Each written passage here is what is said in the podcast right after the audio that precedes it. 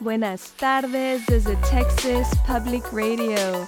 Yo soy Carla González con las noticias de todo el estado de Texas. Pablo de la Rosa regresará nuevamente en un próximo episodio. Gracias por acompañarnos. La Federación Estatal del Trabajo o AFL-CIO de Texas aprobó una resolución el lunes durante su conferencia del Comité de Educación Política en la que instaba al AFL-CIO Nacional a apoyar un alto el fuego en Gaza.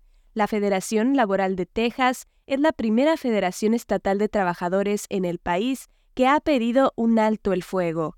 La resolución también pide el regreso de todos los rehenes y prisioneros políticos no violentos, condena la islamofobia y el antisemitismo y solicita que todas las partes que hayan cometido crímenes de guerra el 7 de octubre o desde entonces sean llevadas a juicio. La resolución también dice buscar la autodeterminación para los pueblos israelí y palestino, lo que incluye el fin de la ocupación israelí de los territorios palestinos y el establecimiento de un Estado palestino. La Liga de Ciudadanos Latinoamericanos Unidos, o LULAC, emitió una advertencia a causa de una caravana anti-inmigrante que se dirige a la frontera entre Texas y México. La caravana Taking Our Border Back, o Tomando de vuelta nuestra frontera, comenzó el lunes en Virginia. Se espera que llegue a Texas y llegue a Quemado cerca de Eagle Pass para reunirse el sábado. Lula que emitió una alerta nacional inmediata en respuesta a la caravana, siendo esta solo la segunda alerta en los casi 100 años de historia de la organización. La primera alerta se emitió en mayo de 2023 para advertir contra viajar a Florida después de una ola de medidas relacionadas con la inmigración. LULAC ahora advierte a los latinos de Texas que estén alerta ante un grupo al que ellos han llamado extremistas armados de otros estados con una agenda de odio. Lulac señala que la retórica incendiaria contra la inmigración y la desafiante postura del gobernador Greg Abbott respecto a las leyes federales podrían llevar a la violencia. Fiscales generales republicanos de más de 24 estados escribieron una carta el lunes al presidente Biden y al secretario de Seguridad Nacional Alejandro Mayorkas. Los fiscales generales expresaron su apoyo a los polémicos esfuerzos de seguridad fronteriza del gobernador Greg Abbott.